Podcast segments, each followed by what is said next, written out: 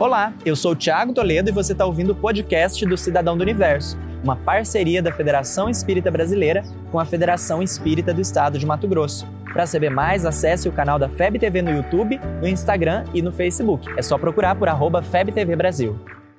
Imagina o universo. E imagina então a lei divina ou a lei natural, a responsável por manter a ordem no universo, imprimindo em tudo a vontade de Deus. É sobre isso que a gente vai conversar hoje.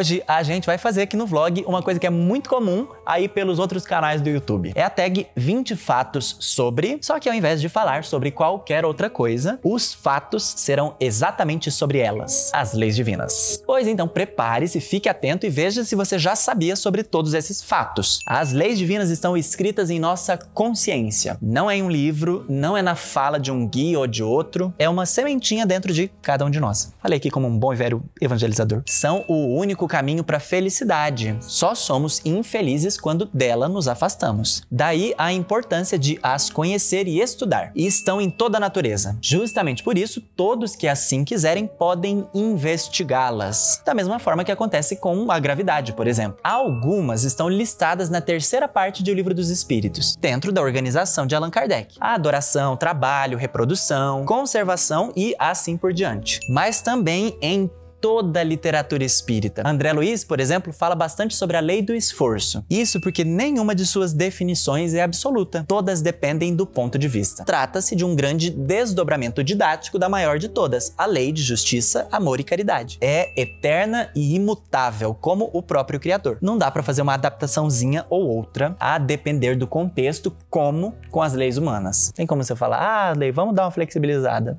Não, ela é bem imutável, como o termo já sugere não muda. Nós a entendemos de forma mais clara quando a gente está lá na dimensão espiritual, quando pensamos como o espírito imortal que somos. Quando estamos encarnados, acabamos tendo a nossa percepção reduzida. Temos elas conosco desde o momento em que fomos criados. Algumas pessoas reencarnam com a missão de as revelar e explicar. Pessoas que sempre serão reconhecidas pela forma como falam e vivem. Não dá para ser um missionário sem vivência, né? Jesus foi o exemplo mais perfeito de sintonia com elas. Por isso que sua vinda até Terra tem tanto significado para nós. Convenhamos que não é todo dia que a gente recebe um espírito da categoria de Jesus, então a gente ficou meio empolgado com a situação e estamos aqui mudando a nossa vida até hoje. Além de Jesus, vários outros já as exemplificaram. Esses prepararam o caminho para o exemplo perfeito. A gente vem assim, ó, oh, tá vindo uma coisa muito boa aí, tá vindo uma coisa legal, tá vindo uma. Fica de olho, fica de olho. Aí veio, dividiu a história em antes e depois dele. Mesmo Jesus tendo as exemplificado perfeitamente, há a necessidade de uma nova revelação, desvestida das alegorias e das parábolas utilizadas por para o contexto da humanidade naquela época. Surge então o Espiritismo, explicando essas leis com clareza para que não seja possível pretestar ignorância. Não vai dar para falar depois do Espiritismo que eu não sabia, ah, eu não tinha entendido, ah, eu não tinha compreendido. Não, claro, objetivo simples, muito simples, e listado inclusive em um livro dos Espíritos, uma parte inteira para tratar disso. Com a evolução da humanidade, nossa compreensão sobre as leis vai ficando cada vez mais aguçada. É a partir da lei divina que é possível definir a moral como sendo a regra do bom proceder. Ser moral é cumprir essas leis. É a partir delas que também se define o bem e o mal, sendo o bem aquilo que está em sintonia com a lei e o mal aquilo que está em dessintonia, aquilo que não está muito na vibe da lei divina. Está, sim, toda contida no preceito do amor, como a gente costuma se referir. O amor sintetiza todas essas leis. No entanto, essa é uma definição pouco didática. É necessário que sempre a desdobremos para aprender de fato a amar. Então a gente vai listando tudo isso que é para entender